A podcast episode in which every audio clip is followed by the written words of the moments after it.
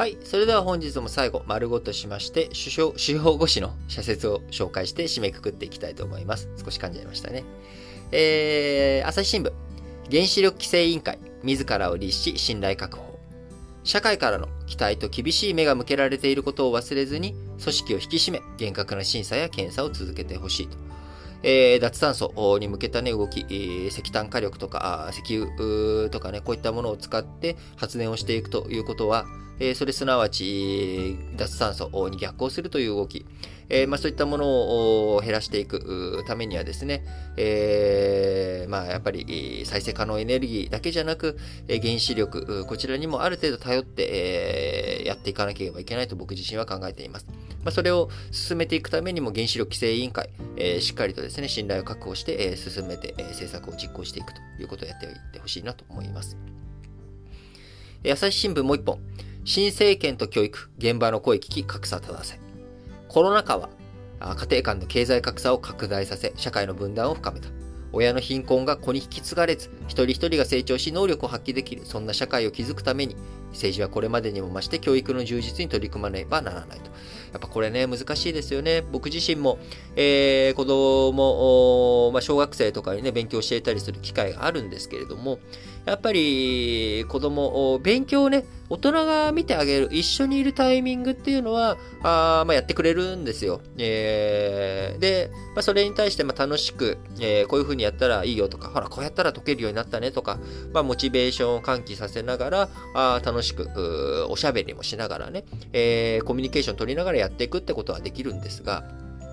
やっぱり一人で勉強するってまた全然別の世界になるんですよね。えー、そこに大人のサポートがないっていうところにどうやっていくのか。えー、そうなってくると、やっぱり、こう、親が、あのね、手が単純に足りない一人親家庭とか、あるいは、あの、やっぱりずっとお父さんお母さんが働き詰めで、えー、家に帰ってこない。あるいは、あの子供の自分のね、弟とか妹の面倒を見なきゃいけないと。えー、そうなってくると、やっぱりあの子供の力だけでえ勉強しなさいって言っても、やっぱりそこは難しい。えー、そうなってくると、教育の充実、やっぱりね、欠かせないということで、えー、しっかりとどうやっていくのがいいのかというところも考えてね、進めていってほしいなと思います。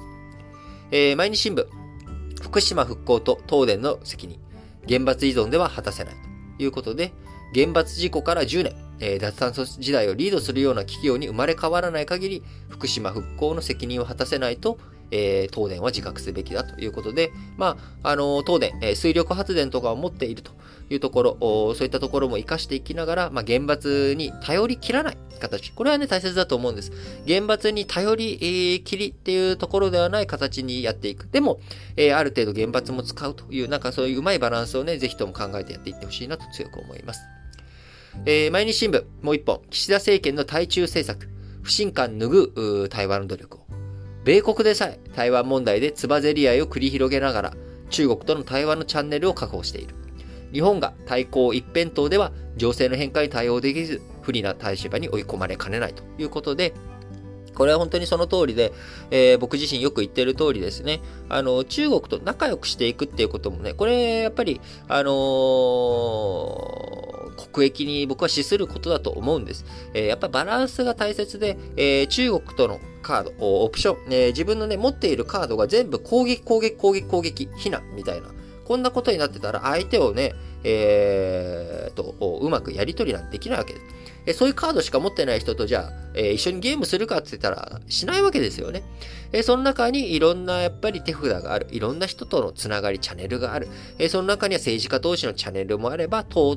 を介したね、チャンネルもあればと、いろんなチャンネルが必要だということです。えー、なので、いろんな政治家、え、売国度とね、えー、極右の人から罵られるような、え、そういった人物を僕はカードとしては非常に重要だと思います。本当にね、売国行為をするっていうことはもちろん決して許されないことですけれども、あの、しっかりと国を考えて相手と話し合いができる、えー、そういったことをね、しっかりと設けていく。その上で全体を満たして、やっぱり我々としてこうするべきだ。強行に打つべきだという選択。選択肢がある中から選ぶのと、それしかないからそれしか選べない。っていうのはね、やっぱり別の話だということ。えー、これをしっかりと認識していきたいなと思います。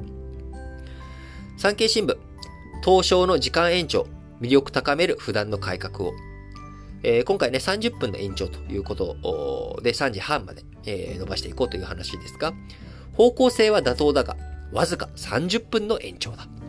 国内外の投資を呼び込むには、上場する企業を含めて市場の魅力を高める普段の改革が求められようということで、まあ、東証が時間延長したからといって、それだけで国内外の投資が、あじゃあ東証で取引しようかなっていうふうになるわけじゃなく、そこにやっぱり魅力ある上場企業、あるいは上場企業の開示方針、積極的な開示方針とか、こういったものが総合的にね、えー、組み合わさって市場の、東京市場の魅力が高まっていくということになるので、しっかりとどういうふうにしたら、あ東京市場にお金が集まってくるのか。そのお金が集まってくることが、ひいては日本のね、景気とかいろんな企業を、えー、進めていく、新しいビジネスをやっていく上で、資金需要を高めていく、資金供給があ強まっていく。えこういったことをやっていく上でも、やっぱり東証の魅力高めていく。えー、東京証券取引所だけじゃなく、そこに上場している企業も含めてですね、しっかりと考えていくべき事項だなと思います。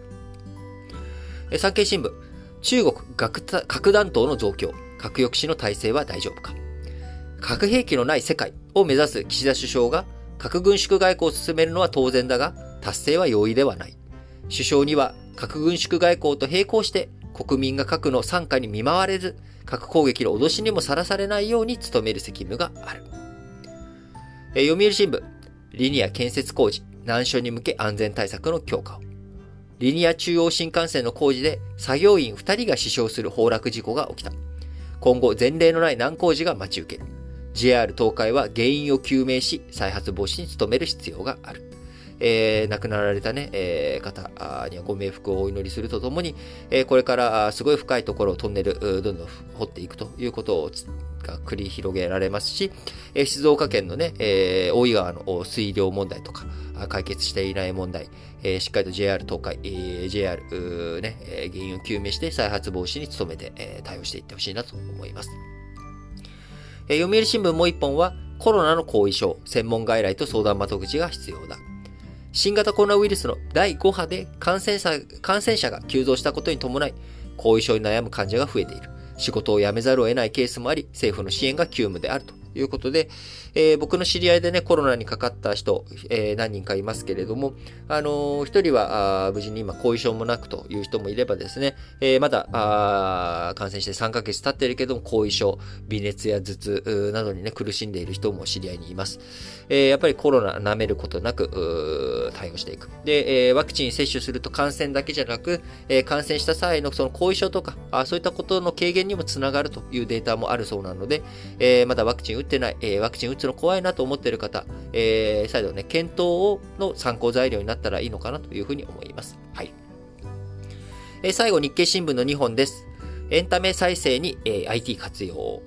コロナ禍で休止していたコンサートや演劇などの興行が本格的に再開し始めた。弱体化したエンターテイメント業界の再生の鍵は IT の活用だ。海外の成功事例などを参考にし、コロナの前よりも強く高収益な産業への脱皮に挑むべきだ。日経新聞最後、国のコロナ対策があまりにもずさんだ。不要不急の政策メニューで見かけの規模ばかりを大きくするのは許されない。医療、検査体制の充実、困窮する人や企業への支援を優先し、迅速かつ確実に実行する必要がある。えー、ということで、本日も社説紹介させていただきました。えー、しばらくね、なんかずっと40分超えとか50分超えの非常に長い回が多くありましたので、今日はちょっとね、一本一本シャープに短く絞ってお伝えできたかなとも思います。はい。えー、ラジオ歴史小話ではですね、えー、ラジ歴本体の方でも、新聞解説ながら聞きの方でも、皆様からの質問、えー、コメント、えー、応援メッセージ、えー、募集しております。えー、投稿先はですね、各エピソードの概要欄、こちらに Google フォームの URL のリンクを貼っていますので、こちらからぜひ投稿していただければと思います。皆さんの一つ一つの応援メッセージ、え、こちらコメントとか質問、え、こういったやりとり、あ皆さんと繋がってるんだなという実感、え、これがね、え、僕らにとって非常に励みになりますので、引き続きどうぞよろしくお願いいたします。はい。えー今日からあ月曜日でまた新しい平日が始まっていきますけれども、皆様、あどうぞね、健康第一に、えーしっかりと日々を過ごしていただければと思います。それでは、皆さん、今日も元気に、いってらっしゃい